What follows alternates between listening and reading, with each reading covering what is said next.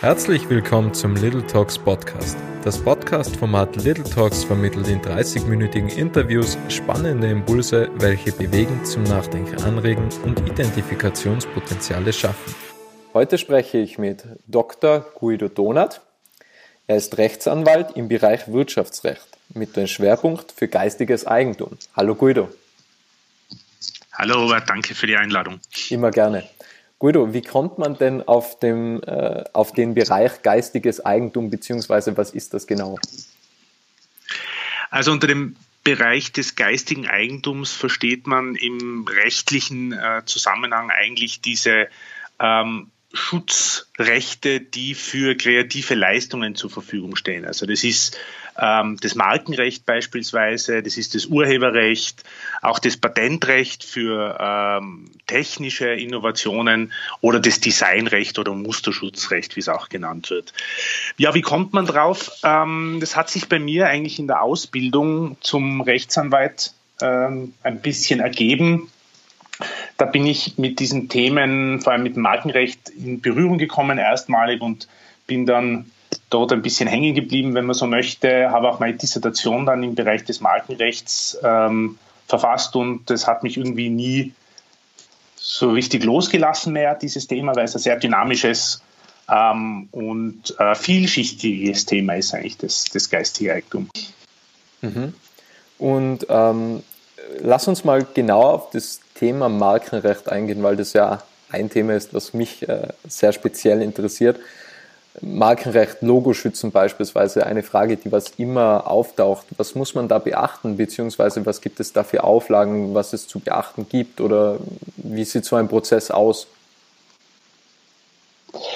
Also ähm, im Bereich des Markenschutzes ähm, muss man sich, wenn man also als Anmelder äh, mit dem Gedanken auseinandersetzt, ein Logo beispielsweise oder auch nur ein Wort, zum Beispiel eine Produktbezeichnung oder auch eine dreidimensionale Form äh, schützen zu lassen, sich mehrere Dinge äh, vorher überlegen, äh, zumindest ansatzweise, um dass man da dann auch die richtige Schutzstrategie wählt. Also ein wichtiger Punkt ist immer, welchen geografischen Schutz brauche ich oder möchte ich für meine Marke, für meine künftige Marke haben. Da gibt es verschiedenste äh, Konstellationen, wie man dann die Markenanmeldung machen kann. Also es gibt natürlich nationale Marken.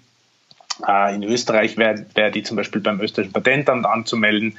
Dann gibt es die Unionsmarke mittlerweile sehr ähm, erfolgreiches System ähm, der Europäischen Union eigentlich sozusagen. Die bietet Schutz in allen Mitgliedstaaten der Europäischen Union.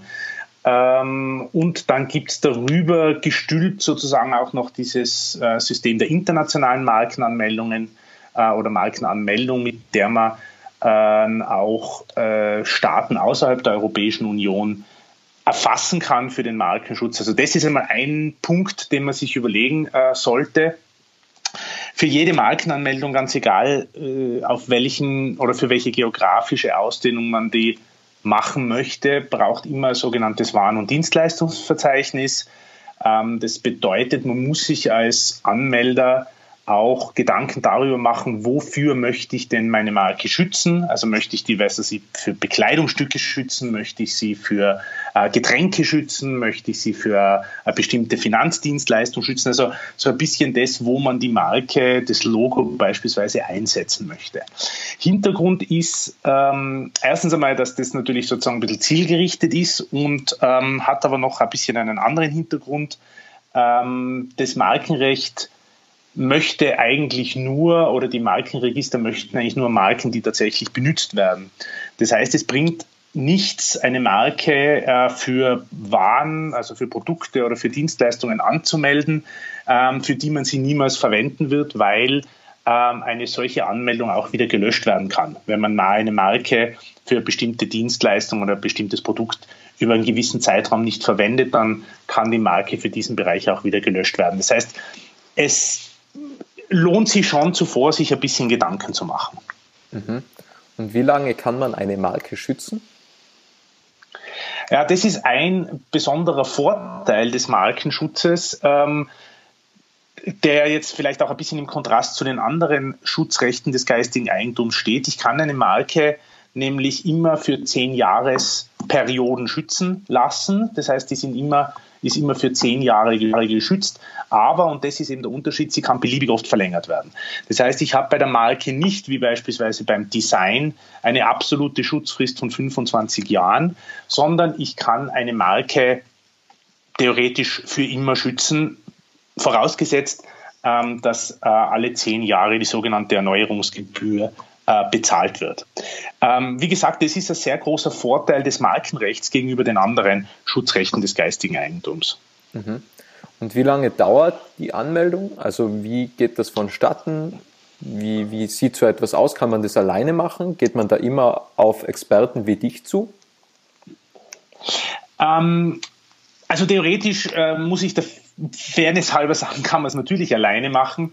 Ähm, Allerdings hat sich schon gezeigt, äh, dass, dass es sich vielleicht empfiehlt, da jemanden äh, zu, also beizuziehen, der sich in dem Bereich auskennt, weil eines ist natürlich eine relativ große Gefahr bei einer Markenanmeldung. Ähm, besteht vielleicht schon eine Marke, die gleichlautend ist oder ähnlich ist, die vielleicht dieselben oder ähnliche Waren und Dienstleistungen abdeckt und die dann für die neu angemeldete Marke ein Problem darstellen könnte, weil sie eben bereits eingetragen ist beispielsweise. Das heißt, üblicherweise macht man in so einem Markenanmeldeprozess ähm, durch einen Experten meistens, ähm, aber auch das ist nicht zwingend, ähm, eine sogenannte Ähnlichkeitsrecherche oder Availability Search, wo man einfach sagt, okay, gibt es denn da schon irgendwas, irgendwas Identisches oder schon was Ähnliches, ähm, was als Marke eingetragen ist und könnte das für meine Anmeldung äh, eventuell ein Problem darstellen. Ähm, das heißt also, das ist sozusagen die Schiene, kann man selber machen oder nicht. Es ist auch die Frage, wie man die geografische Schutzausdehnung, von der ich zuerst gesprochen habe, ähm, aufsetzen möchte, ist auch oft sinnvoll, sich damit am Experten zu beraten, weil es schon äh, gewisse unterschiedliche Implikationen hat. Zum Beispiel, wenn ich eine Marke in den USA haben möchte ähm, und vielleicht noch in zwei, drei anderen Staaten und ich habe vielleicht eine nationale Marke oder eine Unionsmarke und es stellt sich die Frage, welche Marke nehme ich denn jetzt, verwende ich denn jetzt als Basis für die Erstreckung in die USA? Ähm, da gibt es verschiedene strategische Überlegungen, die man sich vielleicht einmal durch den Kopf gehen lassen sollte als Markenanmelder oder Inhaber und da hat halt der ähm, Experte, sage ich jetzt mal, einfach ein bisschen einen, äh, einen Erfahrungsschatz. Zur Dauer, ähm, das ist sehr unterschiedlich. Das kommt immer ein bisschen darauf an, ähm, erstens, wie komplex die Marke ist, ähm, ob das jetzt eine reine Wortmarke ist, ob das ein Logo ist, ob das vielleicht eine dreidimensionale Marke ist ähm, und wie ähm, sehr sie oder wie einfach sie die Anforderungen an eine Marke, um registriert äh, werden zu können, erfüllt. Ähm, wenn alles sagen wir mal, glatt geht und auch das Waren- und Dienstleistungsverzeichnis korrekt verfasst ist, so dass es also den Anforderungen des Markenamts entspricht, kann man eigentlich so damit rechnen, dass es auf nationaler Ebene so drei bis vier Monate dauert. Ein bisschen länger dauert es auf äh, Ebene der Unionsmarke, äh, also die Anmeldung beim Europäischen Amt für geistiges Eigentum. Und zwar deshalb, weil hier ähm, eine dreimonatige Widerspruchsfrist Teil des Anmeldeprozesses ist. Diese dreimonatige Widerspruchsfrist muss immer ablaufen oder abgelaufen sein, bis die Marke registriert werden kann. Das heißt, da ähm, auf europäischer Ebene, Ebene ist eher realistisch, ungefähr mit einem halben Jahr zu, zu kalkulieren. Darf man dann in diesem halben Jahr schon die Marke verwenden oder erst nach Freigabe? Na, man darf die Marke, also die Bezeichnung darf man natürlich verwenden. Äh, für die Verwendung einer gewissen Bezeichnung ähm, ist grundsätzlich auch der Markenschutz jetzt nicht Voraussetzung. Also wenn ich jetzt ein, einen Produktnamen äh, kreiere für ein bestimmtes Produkt, das ich herstelle, muss ich jetzt nicht ähm, oder benötige ich nicht notwendigerweise eine Markenregistrierung, um den Begriff verwenden zu können. Ich kann den auch schon vorher verwenden. Ähm, ähm, die, das Markenrecht gibt mir eigentlich einen, einen, es ist eigentlich eher ein Schutz, ein Schutz dagegen, dass jemand anderer ähm, sich äh, eines gleichen oder eines ähnlichen Namens bedient und dadurch vielleicht eine Gefahr von Verwechslungen zwischen den Produkten hervorruft.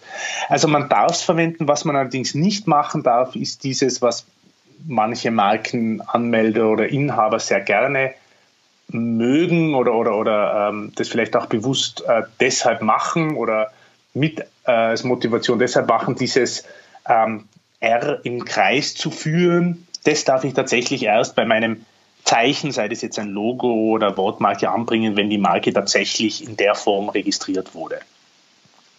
Wie ist das jetzt zum Beispiel, wenn ich ein Produkt habe und das Produkt gibt es schon seit 20 Jahren auf dem Markt und hat seit 20 Jahren den gleichen, den, den gleichen Namen.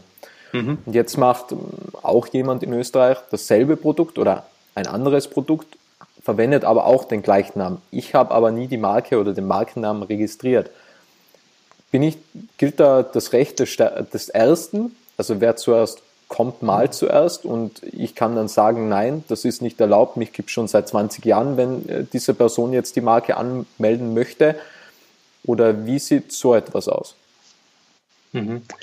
Ähm, also natürlich, das ist genau die Situation, warum man Marken äh, anmeldet, um eben hier äh, ein, ein relativ starkes Schutzrecht in der Hand zu haben, um solche Situationen, sagen wir mal, relativ einfach ähm, äh, auch ausräumen zu können. Jetzt kann es natürlich passieren, wie in deinem Beispiel, dass ähm, der Markenschutz damals vor 20 Jahren aus welchen Gründen auch immer nicht gemacht wurde. Ähm, das bedeutet aber nicht, dass man gänzlich schutzlos ist. Ähm, allerdings kann man nicht auf das Markenrecht zurückgreifen in dem Fall, weil ja keine Marke eingetragen wurde, sondern da muss man sich sozusagen über einen Umweg behelfen. Und zwar äh, ist der Umweg des Gesetz gegen den unlauteren Wettbewerb, also das UWG, ähm, das in solchen Fällen äh, durchaus Schutz bieten kann.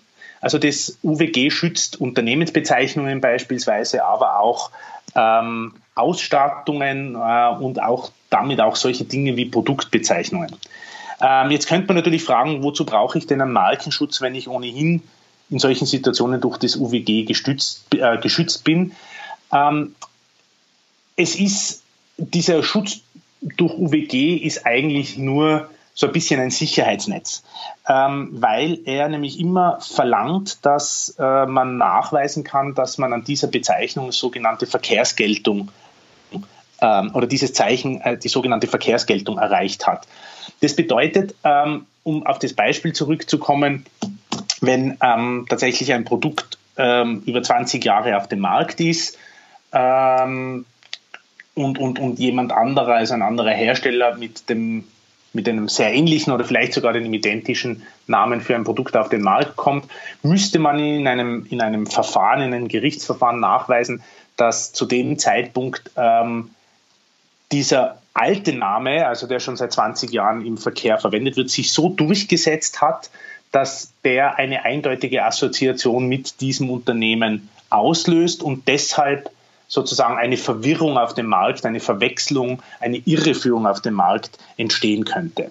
Das ist natürlich viel schwieriger als ein sozusagen äh, bildlich gesprochen einen Markenregisterauszug äh, aus der Tasche zu ziehen und dem äh, Gericht zu sagen, okay, ich habe hier eine registrierte Marke, die ist für diese Waren oder Produkte geschützt.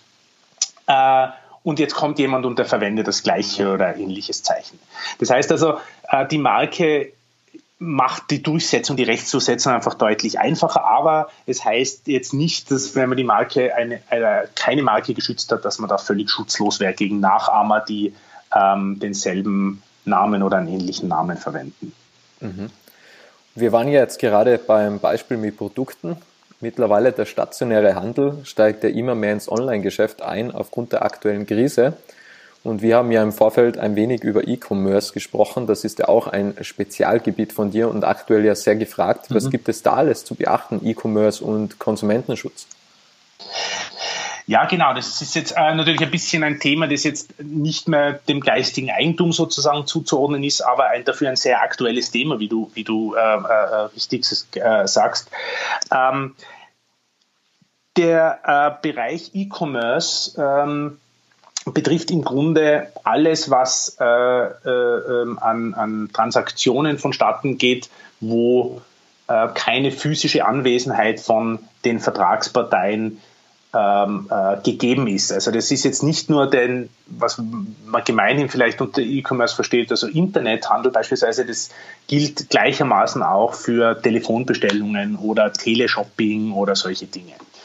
Ähm, der sozusagen für den Unternehmer eigentlich heikelste Punkt ist da eben das Konsumentenschutzrecht, konkret also das Konsumentenschutzgesetz und insbesondere auch das sogenannte Fern, ähm, äh, Fernabsatz, Fernabsatz und Auswärtsgeschäftegesetz. Ähm, das sieht eine Reihe von Voraussetzungen vor, die äh, ähm, und Informationspflichten vor, die dem Verbraucher, also im B2C-Bereich, äh, gegeben werden müssen, bevor dieser seinen Vertragsabschluss tätigt. Ähm, und, und das ist ähm, äh, gerade heutzutage, denke ich, sehr wichtig, es muss auch ein entsprechendes Rücktrittsrecht vorsehen. Das ist, wir kennen das, ähm, das ist diese, sind diese 14 Tage ähm, nach Übernahme des Produkts, äh, innerhalb derer der, der Verbraucher von dem Geschäft, von einem bereits geschlossenen Kaufvertrag zurücktreten kann. Ähm, das geht zurück auf eine, eine Bestimmung ähm, der Europäischen Union, äh, das, die sogenannte Verbraucherrechte-Richtlinie war das, die äh, mittlerweile in den Mitgliedstaaten der Europäischen Union natürlich umgesetzt wurde in nationales Recht äh, und die deswegen ähm, auch europaweit sozusagen zu beachten ist. Also das heißt, diese ganze Thematik ähm, Aufklärungspflicht, Informationspflicht und Belehrung über das Rücktrittsrecht und dann natürlich auch Einrichtung der Organisation ähm, unternehmensintern, wie äh, solche Rücktritte, wenn sie ausgeübt werden vom Konsumenten, gehandhabt werden, wie das mit der Rücksendung der Ware, Rückerstattung des Kaufpreises etc. vonstatten geht, ist eigentlich sozusagen das Einmaleins des E-Commerce aus rechtlicher Sicht. Das ist also sehr wichtig. Und ähm, also jetzt nicht nur, äh, ähm, nicht nur, weil es sozusagen eine, eine entsprechende Gesetzespflicht gibt, sondern das ist natürlich auch sanktioniert wenn, äh, wenn, wenn das nicht beachtet wird. Das sind zwingende Vorschriften ähm, und wenn die nicht beachtet werden, kann das natürlich äh, Verwaltungsstrafen nach sich ziehen, kann aber auch wiederum ähm, gegen das UWG verstoßen. Welches Recht zählt denn jetzt, wenn man jetzt einen Standort in Österreich hat oder in Tirol und man verschickt nach Deutschland? Zählt dann das ähm, österreichische Gesetz oder das deutsche Gesetz vom Kunden? Ähm, das lässt sich jetzt so pauschal nicht beantworten, weil das, das von verschiedenen Parametern abhängig ist. Das ist schon einmal ähm, ein ähm, erster Punkt, der einen Einfluss auf diese Entscheidung oder die, die, die Beantwortung dieser Frage hat. Reden wir vom B2B-Geschäft oder reden wir vom B2C-Geschäft? Ähm, maßgeblich für diesen ganzen Themenkomplex, welches Recht ist anwendbar, ist die sogenannte Rom-1-Verordnung.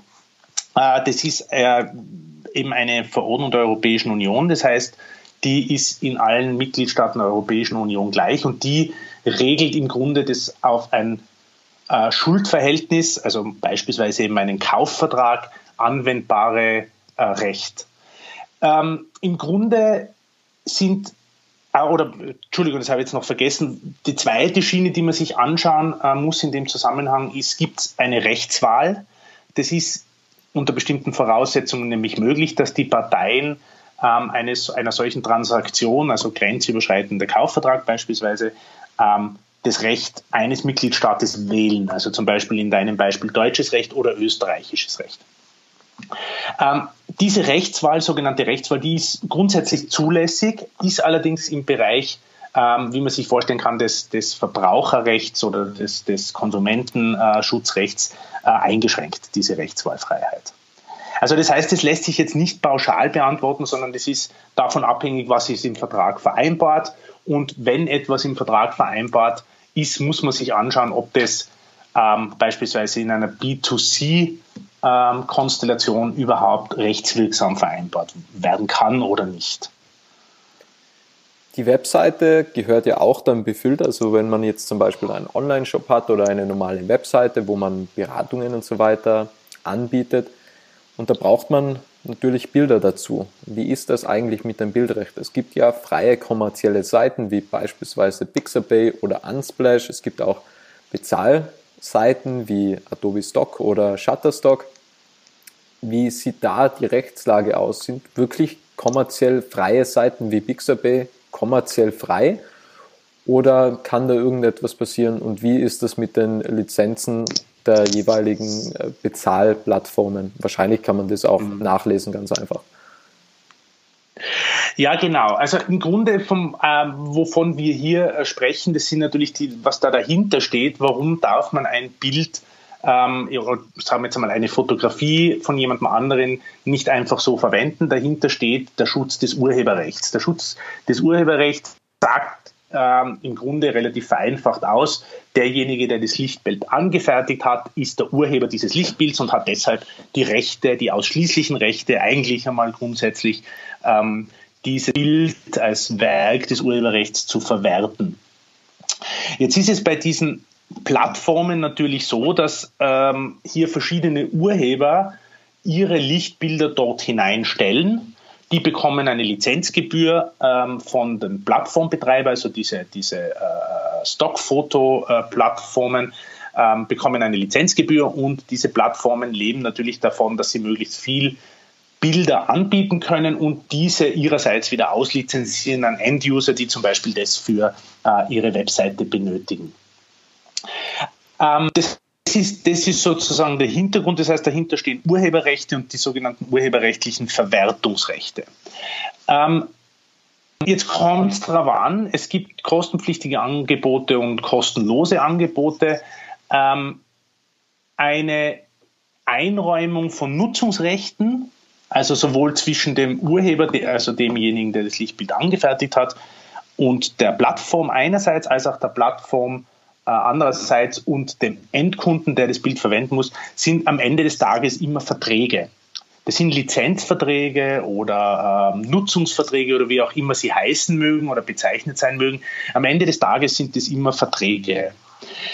Ähm, das heißt, für den Endnutzer ähm, ist es eigentlich unumgänglich, sich die Vertragsbestimmungen, Lizenzbestimmungen anzuschauen. Es ist nämlich nicht automatisch so, dass bei diesen kostenlosen Plattformen die Bilder dort für den Enduser auch kommerziell verwendbar sind. Sogar würde ich sagen, ich kenne jetzt natürlich nicht die genauen Nutzungsbedingungen, Lizenzbedingungen der einzelnen Plattformen, aber ich würde sogar eher sagen, äh, dass in, viel, in einer Vielzahl der Fälle ähm, eigentlich nur die private Nutzung kostenlos ist und die kommerzielle Nutzung auch bei den sogenannten Gratis-Plattformen meistens dann doch eine Gebühr auslöst. Aber wie gesagt, das muss man sich immer im Einzelfall anschauen.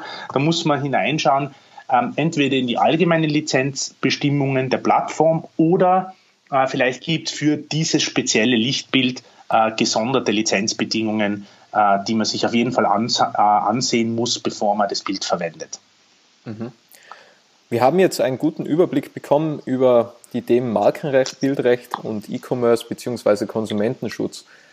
Was gibt es äh, in der aktuellen Lage, in der aktuellen Situation, wo man ja wirklich sagt, dass einfach viel geschieht, dass viel stationärer Handel online passiert? Gibt es da noch irgendetwas zu beachten, beziehungsweise ähm, wo, wie sieht jetzt aktuell deine Aufgabe aus? Wo unterstützt du gerade aktuell aktiv am meisten die Unternehmen? Ähm, also momentan hat sich bei mir schon äh, gezeigt, es gibt natürlich sehr viel arbeitsrechtliche Themen zum Thema Kurzarbeit, also was, was hier in den Medien auch sehr, sehr stark äh, ähm, Niederschlag findet. Das ist jetzt natürlich nicht so unbedingt mein, ähm, mein Fachgebiet. Ähm, wie gesagt, was bei mir schon sehr stark war, war eben die Thematik allgemeine Geschäftsbedingungen für E-Commerce, also für, für Online-Shops in erster Linie, die zum Teil relativ ähm, sage ich jetzt einmal, relativ schnell äh, verwirklicht äh, sein mussten.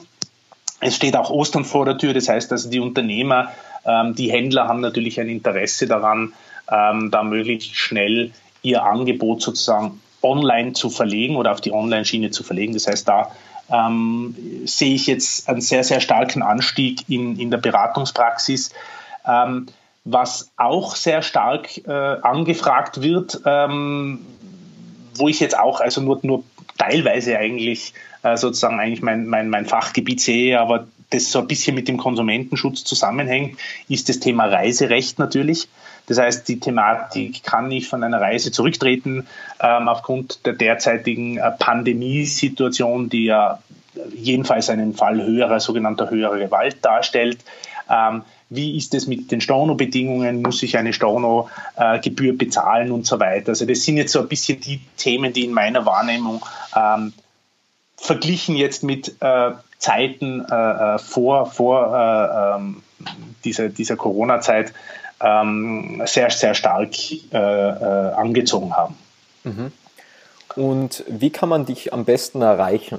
Also wenn jetzt irgendjemand Fragen hat über E-Commerce oder auch zum Beispiel über Reiserecht, mhm. wie du gerade erwähnt hast, wie kann man mit dir am besten über Kontakt treten? Ist das telefonisch oder per E-Mail oder wie erreicht man dich am besten? Also am, am einfachsten ist, ist es eigentlich äh, per E-Mail. Ähm, das ist ähm, entweder office at donut-law.at oder über meine Webseite, wo natürlich auch die E-Mail-Adresse und sonstigen Kontaktdetails hinterlegt sind unter www.donut-law.at.